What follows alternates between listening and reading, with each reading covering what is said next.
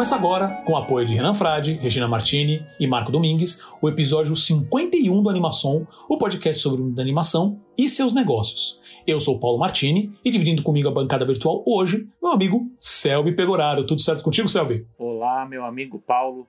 Se você ouvinte não nos cancelou devido à edição número 50, que falamos sobre guerras culturais, mais uma vez, seja bem-vindo. Estamos aqui de volta mais uma vez para discutir o incrível mundo da animação e seus negócios. E aí, Paulo? Exato. E se você também ouviu pela primeira vez a edição 50 e voltou, bem-vindo. Que bom que você continua aqui.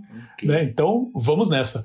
E quais são os assuntos dessa edição, Selby? Bom, vamos lá. Vamos falar agora do YouTube. Alguém lembra do YouTube aqui como produtora de conteúdos originais? Pois bem. É, agora está todo mundo aqui... no TikTok, né? É, então. Vamos falar aqui. YouTube encerra encerra a divisão de originals, né, que a gente chegou aqui a falar aqui em edições, edições passadas. E vamos falar também sobre as recentes contratações da Skydance Animation, aquele estúdio que é liderado pelo John Lester da Pixar, hein? Vamos falar disso. Quer dizer, mais polêmica, mais cancelamento vai rolar com certeza, né? É. Então, mas é, mas sensacional, Selby. Lembrando, sempre que você, nosso ouvinte, pode ser também um apoiador aqui do Animação, basta acessar catarse.me barra animação e fazer sua contribuição. Com isso você poderá ter acesso a sorteios, newsletter exclusivo. Eu sempre gaguejo no newsletter, é impressionante. né? Mas voltando, você poderá ter acesso a sorteios, uma newsletter exclusiva e ainda ter seu nome mencionado em todo episódio do podcast, como o Renan, a Regina e o Marco.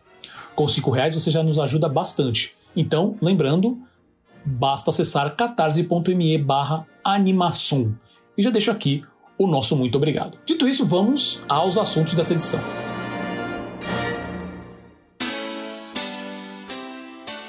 YouTube encerra a divisão de programação original.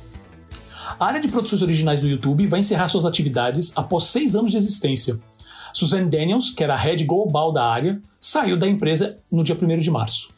Uma das razões dadas foi o crescimento da divisão de parcerias, a YouTube Partner Program, onde a empresa divide receita de publicidade com os criadores de conteúdo. Mesmo que as animações não tivessem uma fatia muito grande né, da, da área de projetos da área, o YouTube vai continuar a financiar projetos de animação através do Black Voices and Kids Funds, investimento na casa dos 100 milhões de dólares até o momento. Bom, quem acessa um pouco né, o, o, YouTube e sempre via lá o YouTube Red, YouTube Premium, mas principalmente o YouTube Red, né, que tinha as, as, as produções originais. Já não escuta falar sobre ele já faz um tempão, eu não, eu não sei nem dizer se tipo um, dois anos, não sei quanto tempo. Né? Então já era uma coisa que estava. Uh, ah, e, e, até a diminuição das produções. É, é, se eu não me engano, sabe, me corrija se eu estiver errado, mas a produção da série Cobra Kai ela começou como um YouTube Original. E aí depois ela foi comprada, né? Os direitos foram comprados pelo Netflix. E olha como explodiu a série. Tá na quarta temporada e o pessoal fala super bem. Né? E então assim, a gente já sabia que alguma coisa estava se mexendo ali dentro que não ia dar muito certo. Né? É, é uma pena que essa área uh, seja encerrada, né? Por mais que não tenha tanta força com animação.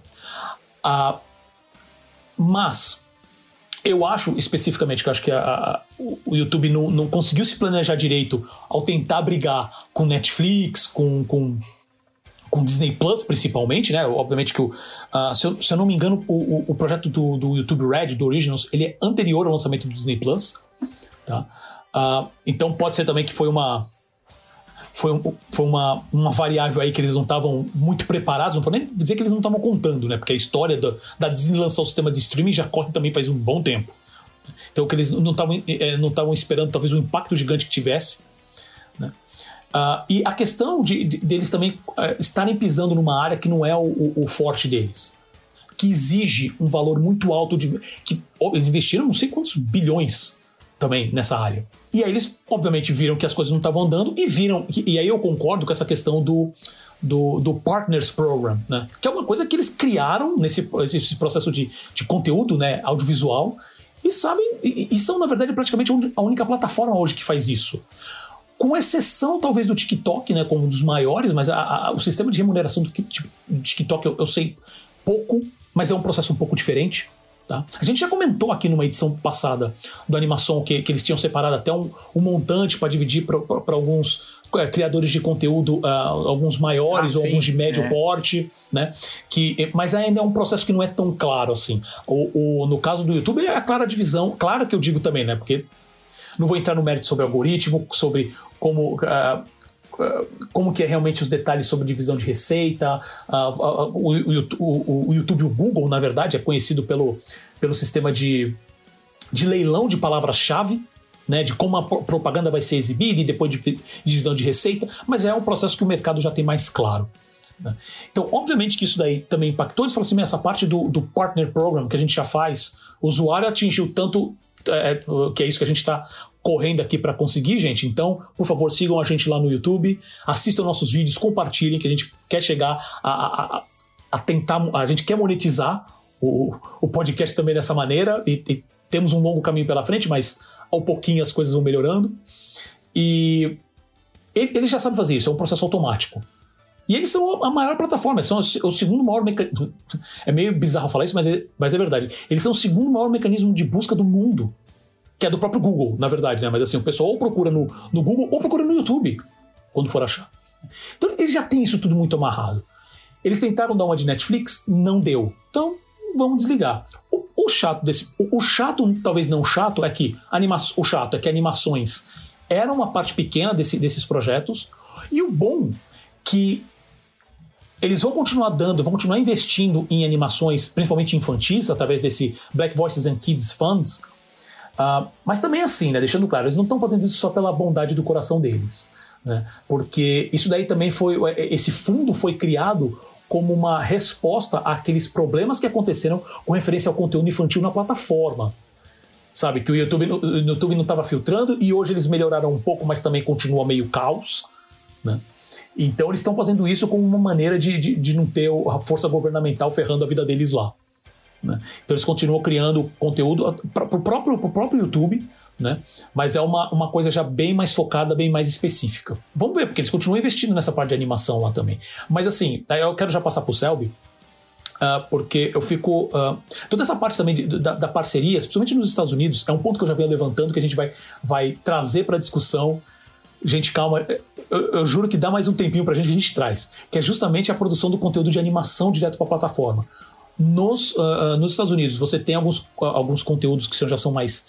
E eu não estou falando agora nem de, de, de, que a gente já mencionou aqui outras vezes, Cocomelon, não estou falando nem de, de, de, Baby Shark, né? Da, da Pinfong, né?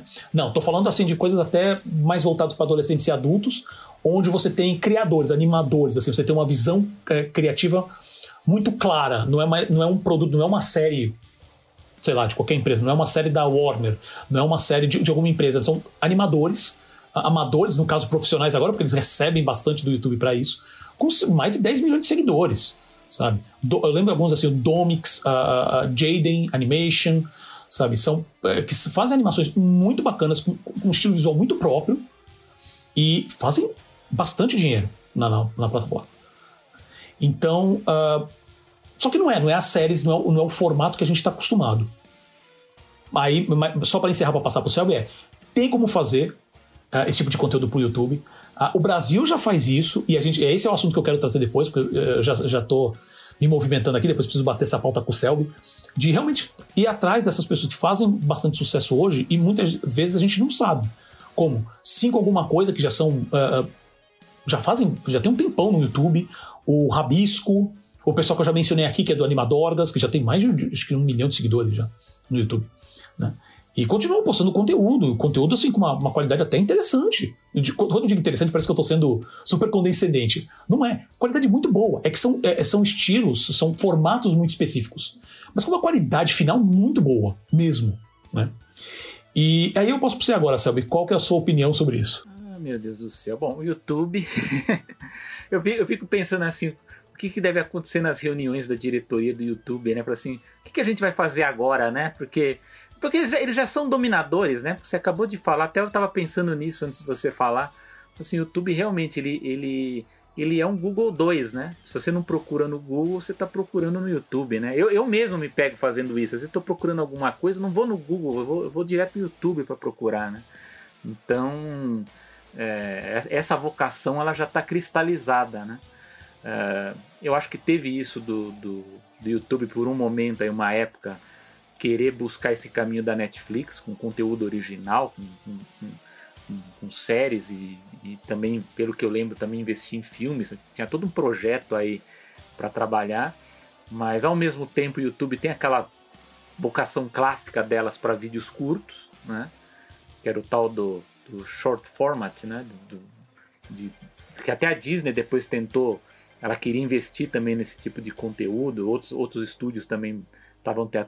O próprio Jeffrey Katzenberg, né? Com aquela, aquele projeto dele lá que não deu certo de, de, de streaming também de conteúdos curtos, né? É, então, eu acho que isso é muito é, é, é, é, muito complicado quando você já tem um player ali que domina essa área, né? E ainda hoje, se a gente for pensar, embora hoje a gente tenha conteúdos muito longos no, no, no YouTube, né? Mesmo nós aqui no Animação, a gente, os nossos vídeos não, não é, são cortes, mas mesmo assim, para a média do YouTube é considerado longo. Mas você vê que, que boa parte dos vídeos ali ainda é, são, que, que acaba gerando mais engajamento são conteúdos ali na faixa dos 10, 15 minutos. Né? Então é uma plataforma que realmente ela se privilegia desse conteúdo. É, embora na animação, né, que é o nosso foco aqui, por conta realmente de um público que, que fica mais preso a esse tipo de, de, de coisa, né? A criança ela fica, ela quer ver muito desenho animado, acaba sendo um nicho interessante para você ter é, séries longas, né? Ou você ter aqueles loopings também que, que é um problema. Até uma vez eu me peguei assistindo um looping de desenho e falei, nossa, se eu tô assim, imagina a criança presa assistindo looping de, de, de, de animação, né? Então nesse ponto acho que a animação é, acaba ganhando no, long, no longo tempo, né? no conteúdo de longo prazo, né? Mas enfim, eu acho que a, você acabou, se, você citou o caso do Cobra Kai, né? Eu acho que a, a, o YouTube fez investimentos interessantes em séries, é, embora a gente não lembre, e, e, eu lembro agora de cabeça, devia até ter anotado, eu não você elas não marcam, né? Mesmo Cobra Kai, eu lembro quando foi anunciado que teria uma série chamada Cobra Kai, mas quando estreou, eu não lembro de ninguém comentar. Nenhuma, olha, eu acho que só um amigo foi comentado Cobra Kai, eu acho que um pouco antes de ir para Netflix, porque ele assinava, né? Ele, ele, tinha o serviço lá do YouTube, ele assistiu e comentou. Mas de resto não, você não tinha público ali, você não tinha engajamento para falar sobre, sobre a série. Essa série acabou mesmo explodindo Eu como foi para um Netflix, pro... né? É, um dos problemas do, do, do, YouTube foi que eles não souberam trabalhar essa parte de divulgação. Talvez não é o público deles ou o próprio. Uh, que consegue ser atingidos com tanta facilidade. Porque, assim, eu lembro na minha bolha das pessoas falando assim: nossa, a série é muito legal. É. Mas, assim, é, eu vi ela ser realmente ganhar corpo de discussão em redes sociais depois que foi pro Netflix. Então, agora o que eu vejo. É, e talvez aí seja um recuo por parte da net, da, da do, do caso do YouTube, é, meio que também assim, para não, não, não, vamos atropelar né, as coisas, não vamos avançar de novo para fazer esse tipo de produção, até para talvez seja um medo de, de, de, talvez ter o mesmo efeito, ou cair, por exemplo, no caso da, da Apple, que, que é um streaming que ainda é muito nichado, né? ele não pegou ainda para o grande público como pegou a, o Amazon Prime, o Disney Plus, ou Netflix. É, eu, eu, vejo que, a, que, a, que o YouTube está investindo muito, é, pelo menos o algoritmo do YouTube, né? ele está privilegiando não apenas os vídeos curtos, mas também as comunidades, né? Então você começa a ver agora muitos, muitos canais, que aliás muita gente até nem sabe que isso existe, né? Mas eu acho que, que eles querem fortalecer o lado de mídia social do, do YouTube. Ela já é uma mídia social, até porque os vídeos são comentados, né? Você tem todo um, um diálogo aí entre, entre os canais e, e o seu público, né? O próprio algoritmo facilita isso. Mas eu acho que essas comunidades elas são justamente para potencializar esse efeito que é um efeito que na época dessas séries aí do Cobra Kai e outras, você não teve, né? Eu acho que aí, pelo menos médio prazo, não sei se isso vai mudar no futuro, essa questão das parcerias ganham, ganham força, né? Porque por que, que o YouTube vai investir pesado em conteúdo original agora se ela pode fazer parceria, né? Então, a não ser que você tenha um investimento pesado, como por exemplo no caso de animação, algumas coisas que você sabe que prende o público ali, né? Mas eu acho que no caso das parcerias, neste momento, acaba sendo muito mais vantajoso. Lógico que eu acho que, por um lado, eu gostaria de ver o YouTube como todas as outras produtoras, até como a gente já discutiu aqui, que está tendo essa consolidação que você tem cada vez mais esses agrupamentos, essas fusões entre os estúdios, e que é ruim para a concorrência. Então, seria muito bom ver a YouTube fazendo as suas, suas próprias produções, produções originais. Mas as parcerias têm coisas muito boas, né? A gente vê coisas aí, não só a gente, a própria Netflix também é muito feliz nessa questão de, de, de parcerias e coproduções, mas eu acho que esse é o caminho. Eu acho que eles querem, eles querem turbinar o lado mídia social do YouTube para depois ver para onde que vai ser o próximo passo. Eles vão voltar a investir nessa parte de originais ou se eles ficam ficam nessa mesma de parcerias ou, ou focam em determinados temas aí, né, para públicos específicos, né? Que é uma coisa que eu acho que a Disney tentou fazer no passado, né?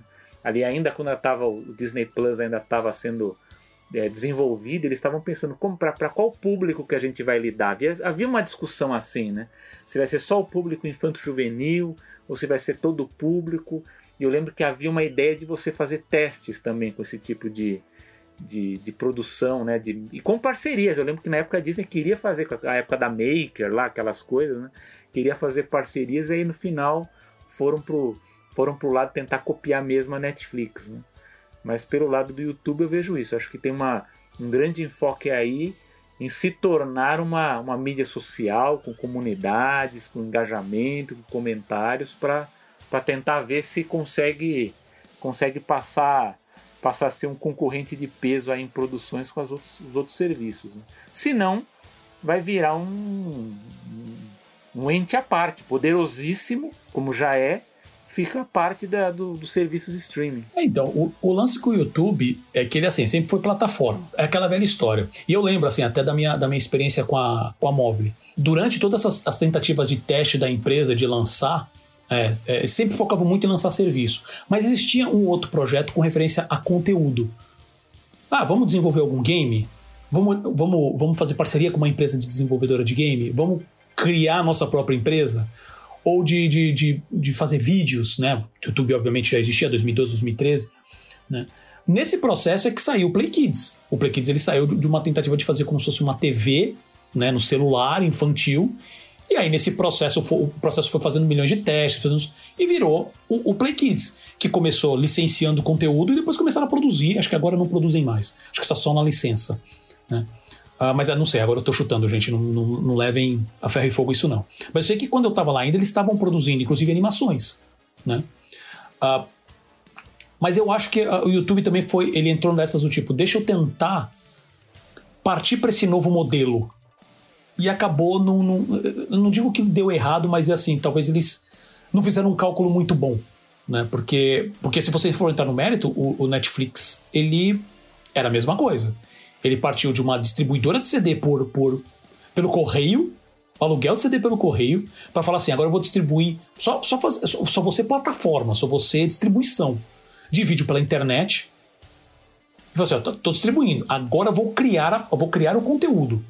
E estourou, deu super certo no caso deles. No caso do YouTube, eles já tinham também tudo na mão. Temos aqui a maior plataforma de vídeo aberta do mundo. É, é, e, e, temos por trás, basicamente, uma das maiores empresas do mundo, que é o Google. Pô, não tem como falhar. Estratégia não deu muito certo.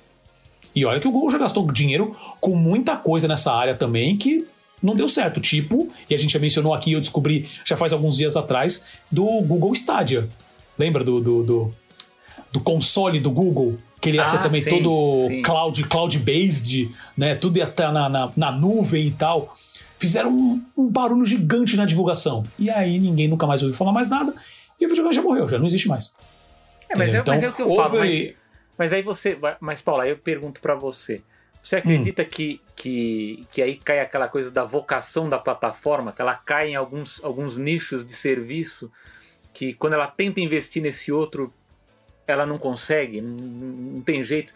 Por exemplo, como a Disney, por exemplo, ou, ou, ou, outras empresas que tentam, tentam investir em game, por exemplo, e não conseguem. Eu não sei. Cara, novamente, eu tenho poucas informações, mas eu tava pensando nisso esses dias. Talvez, tá? Talvez acho que tem duas coisas que ela poderia ter feito diferente. Não sei se vai garantir, mas acho que tem duas coisas que fariam uma boa diferença na, na percepção das pessoas. Uma delas seria, e eu acho que essa talvez seria a principal, não deveria ter vendido esse serviço à parte com o nome YouTube. Hum, tá. Sabe? Porque a associação dele com a plataforma aberta foi muito grande. Então, assim, vamos criar uma versão premium do YouTube, onde você vai pagar para ter as coisas lá. Será que isso foi a melhor, foi a melhor decisão? E outra coisa, eles tentaram fazer é, muita, muita produção própria, que não tá errado, tá? Só que, como eu te falei, como eles tratavam o serviço pago à parte, então eles tiveram que fazer assim: vamos fazer um monte de conteúdo para esse serviço à parte. Só que você acessa do mesmo lugar para tentar fazer as duas plataformas juntas, né? Porque, por exemplo, o Netflix, quando ele começou a fazer o conteúdo, ele já tinha uma base que é, que é o licenciamento de conteúdo gigantesca. E aí ele falou assim: eu vou jogar o House of Cards aqui e fazer um puta barulho, porque eu já tenho uma base né? Fazer um puta barulho. Só que eu vou aplicar nessa House of Cards pra caramba. Eu não lembro agora o time frame, tá? Assim, como foi o time, tipo, eu vou, vou fazer o House of Cards, depois de quanto tempo que ele criou uma outra série, eu não lembro disso, tá? Mas eu lembro do, do barulho que aconteceu na época, especificamente do House of Cards. Só que você tem, o Netflix só tem uma maneira, você só assina. Então, se tá lá, pô, vou receber mais um conteúdo que só tem aqui. O YouTube ele misturou tudo isso. Eu acho que isso gerou confusão. Eu tenho, eu não sei, é um filme. É, eu meu, acho que faz tá? sentido. Eu lembro, eu lembro Né? inclusive, que quando começaram a divulgar um pouco mais no Brasil essa questão do. do Eu lembro pessoal- da cacetada de, de- de É. propaganda que teve do YouTube Red aqui. que muita gente fala, ah, o YouTube pago, mas eu lembro que muita gente pensava que você só ia pagar pra não ter o, a propaganda, né? Ah, não, vou Sim, pagar pra que é não o ter. que eles chamam. É que eles chamam É. hoje do YouTube Premium. É. né? O Premium hoje é isso. Então, mas muita gente achava que o, o você pagar era só isso. Que você não ia ter conteúdo, mas não, você só tá pagando pelo privilégio de acessar, porque não, não se, não se tinha divulgação do que era produzido de original, que, o que havia de exclusivo ali dentro, né? Então, como Uhum. Sim. você falou, é um problema de você ter na plataforma os serviços juntos, né? Você tá É, tudo junto foi- ali. É, ele- eles tentaram aproveitar a base só dos assi- assinantes normais para vender. Não só para vender, porque você utilizar a base do YouTube, base do Google, para impactar esse, esse, esse usuário do serviço é a melhor das ideias. Só que quando você tenta fazer isso para falar assim, olha, você tem o YouTube que você tem um monte de conteúdo já, mas a gente vai colocar uns conteúdos premium extra aqui, pode ter, ter- ter- foi uma questão acho que de posicionamento e, e de, de percepção do usuário, de chegar e falar assim, não, eu já estou satisfeito com o YouTube. É. Por que, que eu vou pagar o YouTube a mais? Sim. Mas, então, não- e, e a ideia não era ser YouTube a mais, era ser uma plataforma de conteúdo premium. Só que você meteu o logo do YouTube ali, eu mesmo, eu mesmo olhava o Red, e, e até, por exemplo, o Cobra Kai, achei interessante, tinha os outros, outros conteúdos e tal, mas não, não- não me empolgou. E aí, que, e aí que tá. Quando você tá querendo criar uma plataforma nova, e você tá dependendo desse conteúdo aberto, pra, pra- meio que pra falar assim: olha, você já tem tudo isso, vai ter mais isso. Só que isso aqui já é gratuito, a galera já usa super bem. E aí que acontece? Se você tem essa plataforma à parte, você precisa de conteúdo. E eles não fizeram parcerias, porque eles ficaram dependendo do conteúdo do próprio YouTube.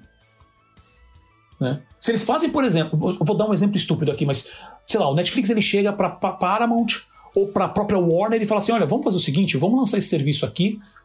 É, eu tenho a, a- força da, da divulgação do YouTube vocês têm os conteúdos da Warner. Não tô falando pra lançar o serviço da Warner. Vai falar assim: vou fechar conteúdo com a Warner, pegar as coisas que não tem no Netflix, ah, de- vou esquecer Disney por enquanto, né? Mas, ah, todas as outras, Nickel, ah, tudo que é da Paramount, tudo que é da, sei lá, de tudo.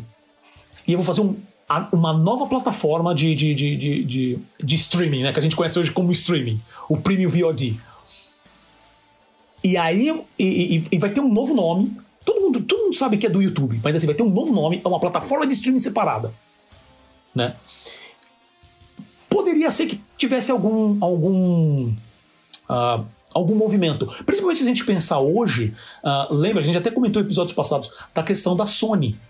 A Sony não tem uma plataforma. Né? A gente já falou episódios atrás que eles estão fazendo parceria com a Netflix, com a Disney por causa do Homem-Aranha. E imagina, o Netflix, o, o YouTube se junta com a, com, com a Sony e criam um serviço streaming específico, onde o próprio YouTube também vai investir, a Sony também investe, eles têm um conteúdo exclusivo lá, e pode ter um monte de coisa, é, aquela, aquele, aquele monte de. Por exemplo, aí você pode colocar algumas coisas, ela pode fechar parceria com os próprios criadores do YouTube, mas para fazer coisa específica para lá. Pra testar público também. Você já tem esse, esse catálogo gigantesco da Sony que você pode usar lá, mas é um serviço à parte. Um serviço totalmente à parte. Essa misturada, essa misturada que deu de usar o próprio nome do YouTube, de usar o, o, conteúdo do YouTube aberto para justificar, para ter só. Aí, o que, que eles fizeram? Eles pegaram, criaram alguns, né? Pegaram algumas marcas, algumas franquias e fizeram, mas eram algumas. Isso não justifica um serviço separado, porque ele estava casado com o YouTube. Então, eu acho que isso, isso pode ter sido o erro estratégico. Tá? Mas assim também, não é uma coisa que derruba. Obviamente que eles gastaram bastante dinheiro, não derrubou o YouTube muito, pelo contrário. É. Né? Não, e, nem- eles falaram nem- assim: vamos, vamos focar no que a gente sabe fazer. É. Deixa o cara criar e a gente oferece um pacote pra, assim, ele, ele faz o trabalho mais difícil, que é conseguir esses primeiros mil uh, seguidores, não sei quantas horas de, de conteúdo. Meu, a partir daí a gente vira a chave, mete publicidade lá e deixa rodar. É. É, é o dia a dia e eles sabem fazer muito bem isso. Então, por favor, ouvintes, eu, eu acho que a gente. Eu acho que tem que aproveitar essa lance de comunidade para o pessoal compartilhar, para Uhum. animação ter muita audiência, porque a gente vai ter Ah, parceria. Isso, não, por favor, vamos, vamos. Ideias não faltam de fazer É. conteúdo novo, sabe? É, aí o que falta pra gente às vezes é tempo e, obviamente, estrutura financeira, porque não é fácil, Não é? né? Mas, assim, o bom dessa brincadeira realmente pra encerrar é eles continuam investindo em animação, que é o nosso Sim, core aqui, é. né? Então, é, ver como é que vai ser agora a estratégia deles de, de- de distribuição e divulgação ah, desse conteúdo, mas eles vão continuar produzindo pelo menos, que é uma coisa boa.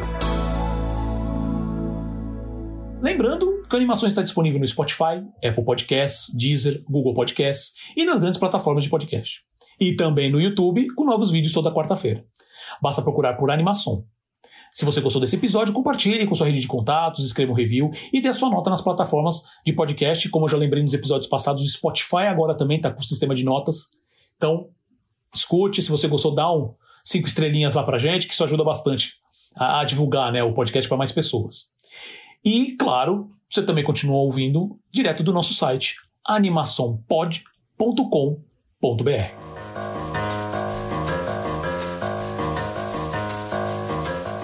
Vamos lá. Agora vamos falar de uma produtora de animação aí que está aparecendo. né?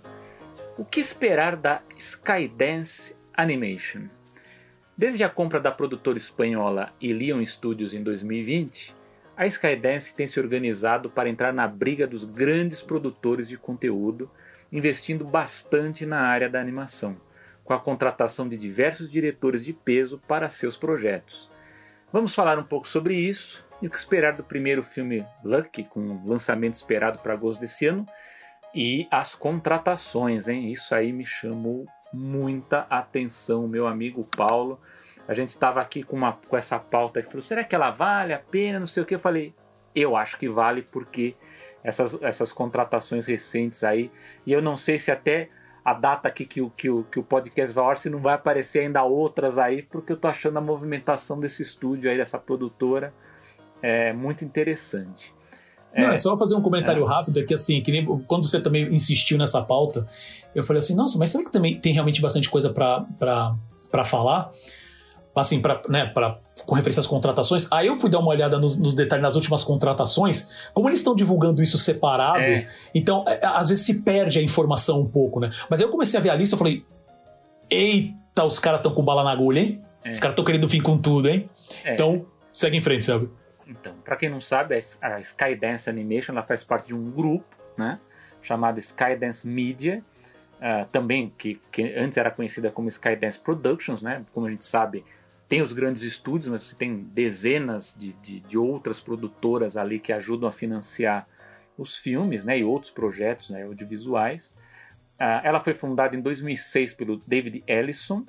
ah, e na época ela se deu muito bem porque ela conseguiu fazer um, um acordo de coprodução com a Paramount. Então, ela, ali a partir de 2009, ela fez acordos de cinco anos né, de coprodução de filmes e ele foi sendo renovado. Então, eh, ele já foi eh, a última vez que foi renovado foi até 2021. Então, acho que deve ser renovado porque as- os, os próximos filmes aí que estão sendo anunciados eh, estão todos embicados para ser, serem distribuídos eh, pela Paramount. Mas só para vocês verem a força dessa produtora, ah, ela produziu filmes como Jack Reacher, o Missão Impossível, o Protocolo Fantasma, o G.I. Joe, o Retaliação, os Star Trek, né, o Into the Darkness, o, o- o Terminator Genesis, uh, Snake Eyes, o Projeto Ada, enfim. É, produz também séries de televisão, para quem, por exemplo, na Netflix uh, teve aquela série do Grace and Frank, que é com a Jane Fonda.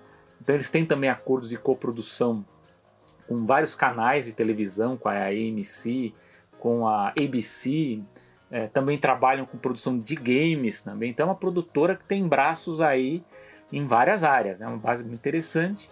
E em 2017, em março de 2017, uh, uh, teve essa começou a se formatar essa história da Skydance Animation com a um acordo com essa produtora espanhola, né, esse estúdio espanhol chamado Ilion, uh, anunciando né, os novos projetos, que é o caso do Luck e do Spellbound, né, os dois prometidos ainda para o segundo semestre de 2022, e com a, a liderança do grande ícone da, da animação aí, que é o John Lester, né? Que era então manda-chuva, né? O grande chefão da Pixar, que saiu de lá de uma forma um tanto nebulosa lá depois de, de, de, de um acordo ali, né? Que envolvia questões de assédio, né, até onde a gente sabe.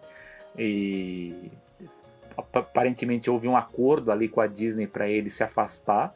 E ele acabou se afastando definitivamente e foi e, e aceitou né, esse, essa, essa proposta aí para liderar a Skydance Animation, tendo como presidente, né, que é a pessoa que cuida ali do, do, do dia a dia da burocracia operacional, a Holly Edwards. A gente sabe que o, o começo dele liderando a Skydance Animation não foi um começo fácil, porque várias pessoas ali, artistas também que, que estavam envolvidos no projeto, inclusive dando voz também uh, resolveram se desligar ao saber que ele seria o chefe do estúdio, né? Porque ele ainda estava nessa nessa nessa fritura ainda da época da Disney.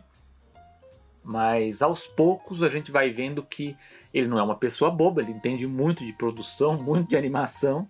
Então ele está começando a juntar peças muito importantes aí uh, para, enfim, para projetos que me parecem ser pelo menos o que tudo indica que até pelos nomes envolvidos, que são projetos ousados. Não sei se é o caso dos primeiros, né? O caso do, do, do primeiro que é o Lucky, que tem como diretor o, o Alessandro Carlone, né? Que é do Kung Fu Panda 3. Uh, ah, eu sei que a Vic Venson, que, que, tem, que tem origem dela no. que ela trabalhou no Shrek, ela vai dirigir o, o Spellbound.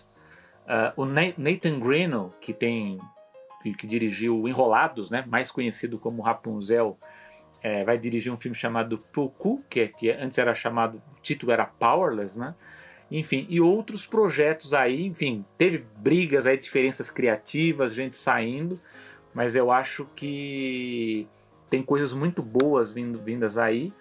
Uh, e em 2020 especificamente, fiquei muito feliz com a notícia que o Alan Menken tinha sido contratado para trabalhar em canções ainda na, na, trilha do filme Spellbound, que é desse ano. Até agora a gente não, não, não viu falar nada desse projeto, mas eu acho eu acho incrível isso, porque o Alan Menken estava encostado na Disney, ele não era aproveitado mais, não tinha nem contrato, acho que ele fez o, o um dos últimos projetos dele, eu lembro assim, que era de, de, de longo prazo, era aquela série Galavant, que é uma, uma espécie de de, de, uma sátira de história medieval, ali meio de uma, uma coisa meio farsesca, mas é um bom trabalho do Alan que eu acho divertido. Mas ele nunca mais foi aproveitado, né? Entrou na onda depois da, da Frozen, que veio logo depois do, do Enrolados, depois veio a, a onda ali em Manuel Miranda e ele ficou esquecido. E agora o Lester o chamou aí para trabalhar em um musical. Tivemos também é, o que para mim foi um grande anúncio, em fevereiro agora de 22, o Brad Bird, né, do, do, dos grandes filmes de animação aí, o Gigante de Ferro, né, Os Incríveis, o Ratatouille que ele também também dirigiu. E ele foi chamado, né, pra, foi contratado pela Skydance Animation. E para mim muito muito interessante que que pelo que eu vi ali, eu acho que tudo indica que o Lester usou isso até como como negociação para trazer que é para desenvolver um projeto dele muito antigo, né, do projeto do Brad Bird, chamado Reagan, que é um projeto de, de, de detetive, um, um, o personagem é um detetive assim num clima de, de, de cinema no ar E eu lembro que ele tinha a ideia desse projeto é, para oferecer na Warner. Quando ele terminou de fazer o, o, o, Gigante de Ferro, ele ia produzir esse filme, ele queria dirigir esse filme. E aí a Warner, como a gente sabe, a Warner ela, ela é meio bipolar em relação à animação, né? Às vezes ela, ela, ela acredita, ela investe muito, e tem épocas que ela, ela deixa de investir. E aí ele acabou indo para Pixar. Mesmo lá ele tentou é, emplacar esse projeto, mas aparentemente a, a Disney ele já estava naquela fase que, que a Disney controlava a Pixar, ela aparentemente não quis o projeto, né, não foi aprovado lá. Então agora que não temos mais uma, uma, uma Disney controladora ali, eu acho que o, o Lester acabou usando essa coisa do essa isca do Ray para atrair o Brad Bird. E agora em 16 de março é, a Skydance anunciou a contratação do Rich Moore. Então, um contrato é, de para vários anos, né? Então, ele vai ele vai desenvolver não é apenas um projeto, são vários projetos. O Rich Moore, é, eu acho, não sei, não, não sei se é um exagero falar disso, mas ele é um dos nomes responsáveis para começar a dar uma nova cara para a animação da Disney, né? Em matéria de história, né? Com o Detona Ralph, com Zootopia, né? Então são filmes assim que que, que mudam a chave, né? No, no, estilo de filmes da Disney que a gente conhece. Eu acho que que ele tem muito a oferecer para Skydance nessa coisa de ousar com, com novos temas para animação. Eu acho que aí é uma coisa interessante. A gente estava discutindo no finalzinho da, da edição 50 do Animação, né, do pessoal que está reclamando muito do Turning Red, né? Fala assim, ah, porque a Pixar tá fazendo assim, não tá agradando, não sei o que. Falei, eu, eu acho assim, eu acho que a, o que a gente vai ver no, no, no, no Skydance é um pouco dessa velha Pixar, né? A Pixar do John Lester, com esses projetos, com essas grandes figuras aí que são uh, figuras muito importantes da animação, com um pouco do, do, que a gente via também na Disney, também com, com, com essa coisa de vamos mudar, vamos mudar um pouco o que a gente está vendo até agora, né? Vamos fazer, vamos fazer projetos diferentes. Eu acho que a Pixar está fazendo isso, inclusive de forma correta, mas eu entendo até certo ponto é, esse choque que as pessoas têm e que eu acho que a gente vai ver nos outros estúdios, esse, esse choque de temas, choque de direção de arte, choque de técnicas, que a gente vai ver muita técnica híbrida, vai acontecer nos outros estúdios também. Mas como a Pixar e a Sony, né, que a gente também comentou aí da, da do Homem-Aranha, no Aranha Verso, e agora também da família Mitchell, a gente vai, vai, vai, vai ver essas, essas coisas acontecendo numa velocidade muito rápida. E, e eu fico muito curioso para ver como é que a Skydance Animation vai lidar com isso. Se ela vai é, focar em, em, projetos diversificados, é, mas do ponto de vista convencional, ou se ela vai ousar tecnicamente com todas elas. Né? Por isso que eu fico, eu fico muito curioso para saber quem é que está no chão de fábrica, né? quem são os animadores, ou quem está na equipe criativa desses filmes, porque são nomes muito bons, né? Então é, fica essa expectativa para saber o que, que vem por aí, né? Em que pese o fato de ser o John Lester, né? Que a gente sabe que tem toda essa polêmica em, em, em torno do nome dele, mas, assim, pelos nomes que estão sendo anunciados, eu, eu não duvido que apareçam outros aí. Eu acho que é um estúdio para a gente ficar de olho, viu? Que eu acho que, que promete muita coisa boa aí. Eu tô, eu, eu confesso que eu estou entusiasmado com, com, com, os anúncios das contratações, por isso que eu até forcei a pauta, porque quando eu vi Brad Bird primeiro e depois eu vi Rich Moore, falei, putz, tem alguma coisa acontecendo aí, vai, tem dinheiro rodando aí para essas produções, né? Mas vamos ver agora o que, que o Paulo, quando ele começou a ler, que ele foi checar lá o que está sendo anunciado, aí o que, que você. O que, que você enxerga aí dessa movimentação toda da Skydance? Então, Uh, vamos tirar o, o, principal, o assunto, o elefante da sala de cara, tá? O Paulo ele já é... vai logo lá no elefante. Não, eu, eu, eu vou, vou para as cabeças, pelo menos para a gente tirar e, e focar no, porque assim, essa discussão com referência ao Lester, ela vai durar para sempre. Né? Gerou confusão quando ele entrou, a, a, saída dele da Disney foi um. Foi um. Essa situação com. Eu falo essa situação com ele como se fosse algo tipo assim, ai, tadinho. Aconteceu com ele, ele tava andando, tropeçou, esbarrou na moça. Não foi assim, gente. tá? Você tem um monte de, de, de declarações que mostram que ele. Não, ele tava, ele tava, ele tava animado por causa das festas, Paulo. Ele bebeu É, umas. é. Agora tá na é, moda é. falar que tá bêbado também. É verdade, né? Tá- não, tá na moda falar que tá bêbado, tá, tá na hora é, que tá fumado, que o e-mail foi para que o e-mail foi pra caixa de spam, É. né? Então Ou que você tá uma, é muito tá jovem, graça. né? Não é um jovem. É, é, tadinho, né? Um É um menino ainda, 40 tem quanto? anos, né? É, o John Lester tem o quê? Um menino de 60 e pouco. Tadinho. Pô, tá aprendendo ainda, né? É, obviamente que eu, eu sempre deixo claro o seguinte, porque sempre tem essas comparações, né? Eu não acho que ele era um, um, um Harvey Weinstein da vida. É. Eu tenho claro pra mim que não era. Não, não Agora, era.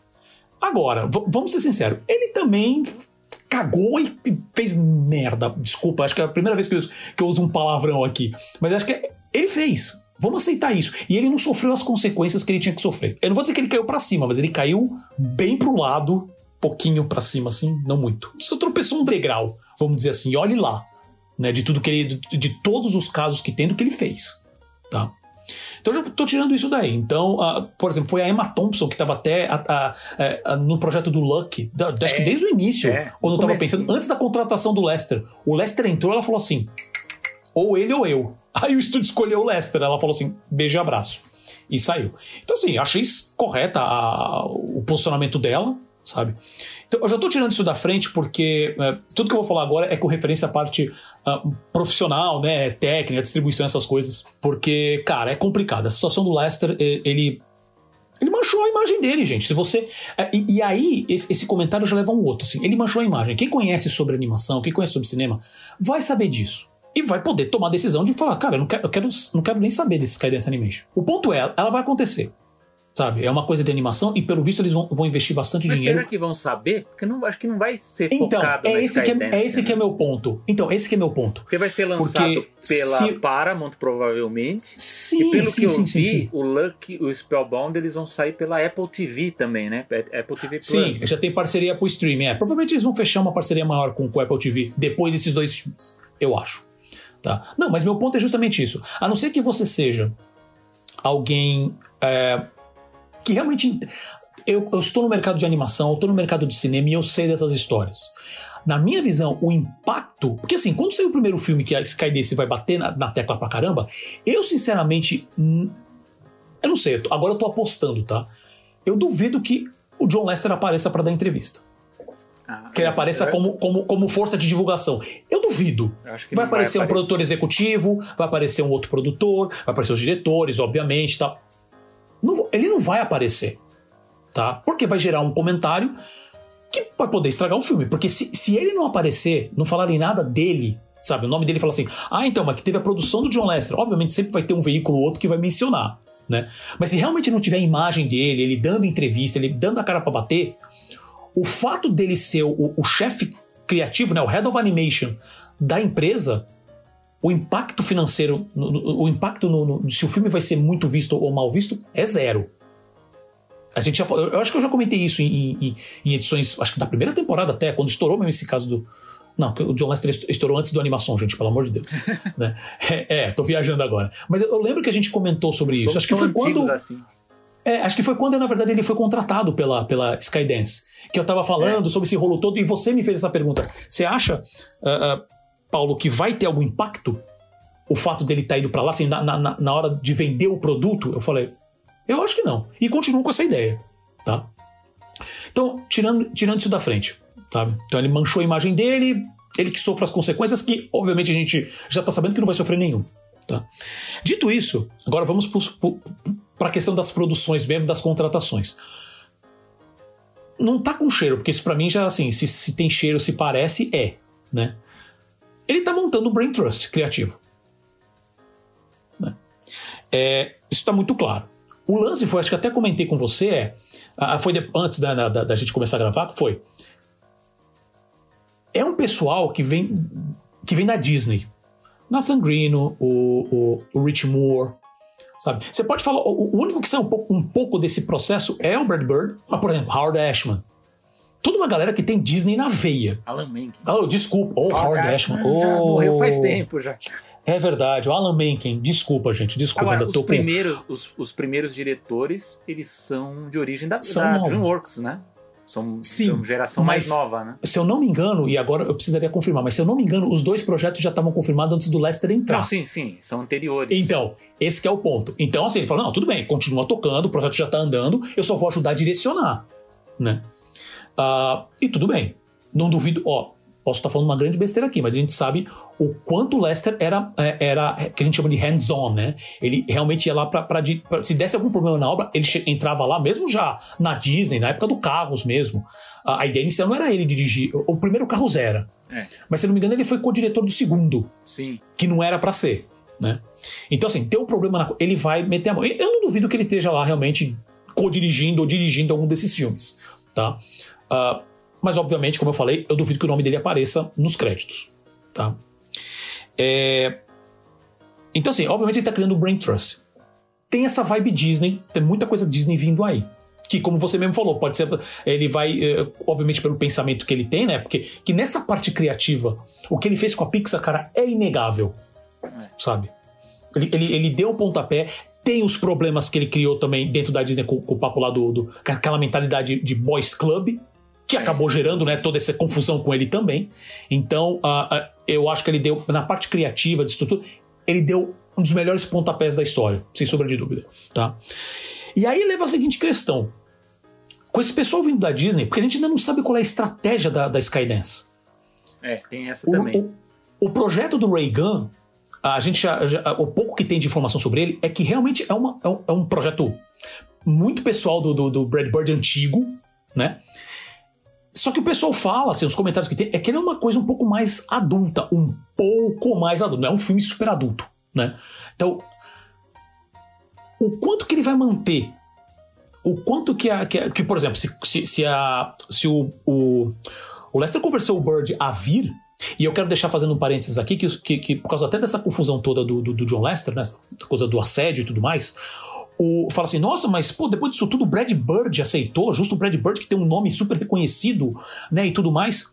É, não é estranho, tá, gente? Eu explico por quê.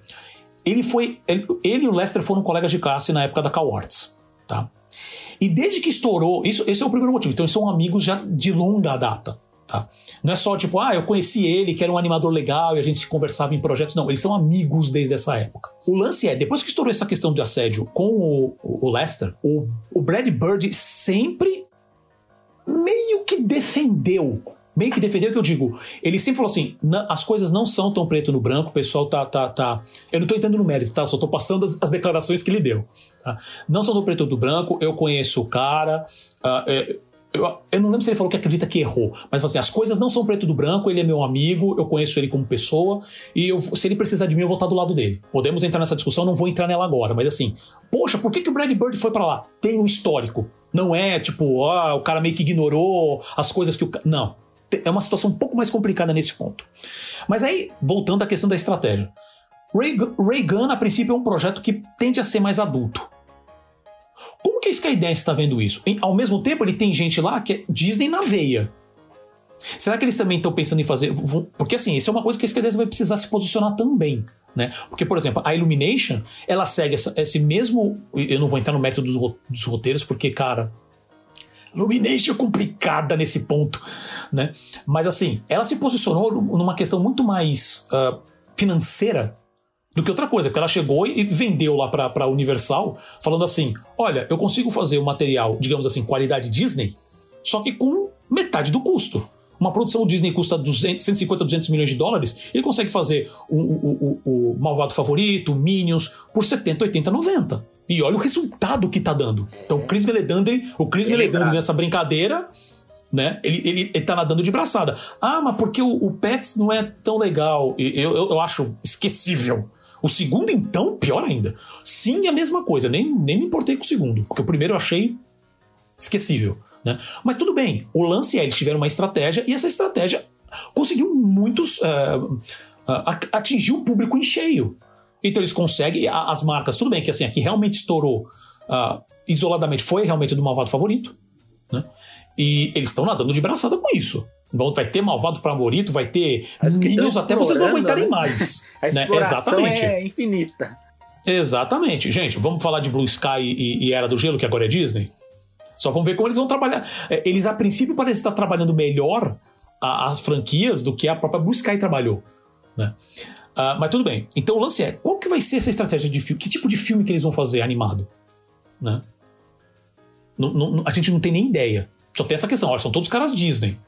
E o Brad Bird, que já trabalhou tecnicamente para Disney, na, na Pixar, mas ele tem essa coisa um pouco mais no limite, assim, sabe? Eu consigo ser um pouco mais adulto, ele sabe lidar muito bem, cara. O trabalho dele com, com, com, com, principalmente com o primeiro, com o primeiro Incríveis, com o Ratatouille, é, não tem comentário, né? Então, eu tô muito empolgado, principalmente por causa do Reagan. E outra que você falou, sabe, só pra terminar, que eu achei interessante, que você falou assim, poxa, eu tô, eu tô realmente querendo saber quais são os animadores, o que, que ele vai trazer. Né? Tanto que a gente até brincou, acho que foi antes de começar a gravar, falou assim: meu, e o Glen Keane? Será que ele vai lá dar um. dar um vai dar uns 5 minutos? É, porque o Glen Keane, depois que entregou o Over the Moon na, na, na, na Netflix, a gente não ouviu falar mais nada de, de algum projeto dele, né? E vai que eles estão lá tentando convencer, ou já convenceram o cara de passar. É, tem vários não sei. Mas o que eu, disponíveis. Exato, exato. Mas o que eu lembrei é que, na verdade, é que eu não sei. Aí a, a, acho que o Selby vai, vai saber disso, vai poder passar mais detalhe, mas vai que nessas brincadeiras, como eles estão correndo atrás de, de, de pessoas com, com, valor, vamos dizer assim, um diretor que tá com nome, que veio da Disney e tal, será que ele tá correndo atrás de um certo um certo desconhecido chamado Andreas Deja, não? Não tem vários, Sabe? muita gente do, Pro, do, pro 2D, ainda mais se você pensar assim, não pra fazer filme 2D, se bem que seria lindo, tá? Seria lindo. Mas assim, ele pegar ele como um chefe de animação, sabe? Para dar toda, passar toda aquela nuance que, por exemplo, o Glen Keane fez isso com o Over the Moon, você coloca o Andreas Deja como dentro da Skydance. Eu não sei, é que eu lembrei porque era sempre o segundo nome, né? Que eu sempre associei como um dos, dos, dos maiores animadores mais recentes, né, de uma fase mais recente da Disney, que era o Glen Keane e o Andreas Deja, né? E aí, eu, quando você mencionou isso, eu lembrei dele na hora, anotei aqui, porque eu não posso deixar de falar. Então, esses são os meus comentários com referência a Skydance. Eu quero muito entender qual vai ser a estratégia. Não saiu trailer nenhum até agora. Sabe? Eu acho que deve ter saído um teaserzinho do Lucky, mas não dá pra ver nada, né? Aquela coisa que é mais animação de logo do que outra coisa. Né? Então eu tô curioso para saber, é, para ver quais são, qual o caminho que vai ser esse, principalmente a qualidade visual. Né? O 3D tá ficando cada vez mais absurdo a, a, em questão de qualidade, e agora que é uma coisa muito bacana que está acontecendo com a direção de arte, até postei isso no Twitter esses dias, que assim, a, a direção de arte dos últimos filmes animados das grandes produtoras tá um negócio impressionante. Né? Acho que eu falei no último episódio do Gato de Botas, do Os Caras Malvados da DreamWorks, do Gato de Botas também da DreamWorks, sabe? Toda essa, a, a direção de arte do, do, do, Turning Red, sabe? Até o encanto, até o encanto que tem, digamos assim, um visual mais tradicional em questão de, de, de, de modelagem, assim, o trabalho que eles fizeram com o character design, e, e, e, e, algumas sacadas visuais mesmo, assim, sabe? As cores, a, sabe? É, composição de cena impressionante. Né? Que assim, é, todos esses últimos filmes dão um, dão um banho, inclusive no último Frozen, que eu já tinha falado no Frozen 2, que dava de 10 a 0 no primeiro. É. Né? Mas eles dão um banho assim, longe. Né? Então, isso, eu tô, isso, isso também eu tô curioso para ver o que, que vai sair. Esses são meus comentários, sabe? Não sei é, se você quer comentar mais alguma é, coisa. O que eu fico em dúvida, que a gente sabe sobre, enfim, criação de estúdios de animação, é que mesmo a gente sabe que muitas vezes a equipe de um filme não é a mesma que a outra, né? E a gente sabe aqui no caso que no, no, na Skydance Animation você ainda tem esse acordo, né? Essa coisa de você usar uma estrutura na, na Europa, né? Você tem um estúdio lá na, na Espanha, mas uh, lógico que agora, com, depois que, que a gente teve na pandemia, nada impede que você tenha uma equipe também, todo mundo trabalhando de casa, né? Também tem isso, né? Você pode ter um, uma estrutura pequena com um grupo menor e o resto trabalhando das suas casas. Mas, Se a Disney é, fez isso, qualquer um faz. É, agora eu, eu, penso assim, enquanto estúdio, né? Você vai criar uma, uma cultura de estúdio, né? A, a, Pixar era um estúdio que tinha a sua cultura, assim como a Disney, como a DreamWorks também, uh, uh, como a Blue Sky também tinha também uma, uma cultura. A, a, Illumination com a Universal ali nem tanto, enfim, mas algumas têm essa, essa cultura. Então você precisa ter uma estrutura com o Brain Trust, eu acho que eu, nesse ponto acho que eu concordo com o Paulo, que me parece que ele está querendo formar de novo um Brain Trust, então me parece que é uma estrutura que, que, que pelo menos que ela seja fixa por algum tempo, né? Então ela me lembra, me lembra um pouco uh, alguns dos passos da, da época da formação da Pixar, quando ela estava estava se modificando, né, daquele pequeno estúdio para ela ser um estúdio é, um estúdio grande para produzir mais de um filme. Assim, quando ela, ela passou e lançou o Toy Story, aí ela falou: bom, agora nós somos um estúdio, agora nós vamos produzir mais filmes. E como é que vai ser? Você tem, tem que montar toda uma estrutura, né?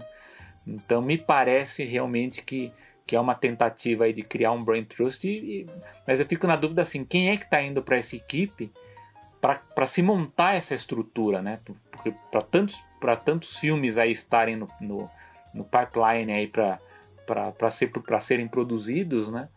Deve ter alguma, alguma ideia, uma estratégia de longo prazo para isso, né? Porque me parece que, que a ideia em si é realmente criar um novo player, né? Um novo estúdio com lançamentos regulares, né? Então é, é uma boa notícia, né? Pra, a, gente, a gente gosta que, que, que tenha concorrência, que tenha mais filmes de boa qualidade, mas eu fico pensando assim, na todos os desafios que tem, né? Numa, numa criação de uma estrutura dessas, né? Só a, DreamWorks mesmo tem uma história muito interessante sobre a sua criação, inclusive na época tirando muitos talentos da Disney, né?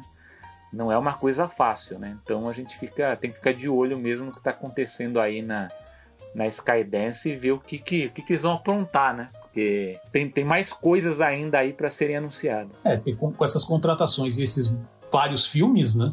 Agora eu não concordo é um, com não você. É, não é investimento para curto prazo. É, agora eu concordo com você. Agora falta uh, eles mostrarem, né? Até agora a gente não viu nada, né? Do que do, dos primeiros projetos, ao menos ainda e já está quase aí, né? Já tá na, já, já estamos no período do ano que tem que aparecer ou começar a ter divulgação, né? Então Exatamente. Fica essa o primeiro filme sobre qualidade. É, o Lucky tá para agosto. É. Sendo que já tem o segundo, já é para novembro é. Né, desse ano. Então, já, então, esse ano a gente já vai ter um teste, né? É isso aí. E agora queremos saber a sua opinião, caro ouvinte. Deixe seu comentário em nossas redes sociais. Para achar a gente, basta procurar por Animação Pod no Instagram, no Facebook, no LinkedIn, no YouTube e também no Twitter, onde postamos diariamente sobre o mundo da animação e seus negócios. Lembrando que no YouTube sempre às quartas-feiras. E além disso, sigam nossos twitters pessoais, o meu arroba Paulo Martini e do Selby, arroba Selby Pegoraro. Dito isso, passamos para as dicas culturais. E aí, meu amigo Selby, qual que é a sua dica? Dicas culturais, né? Já que nós falamos do elefante, ah, opa, vulgo John Lester, né? A gente falou muito do John Lester aqui. Eu vou voltar a, voltar a colocá-lo na sala, né?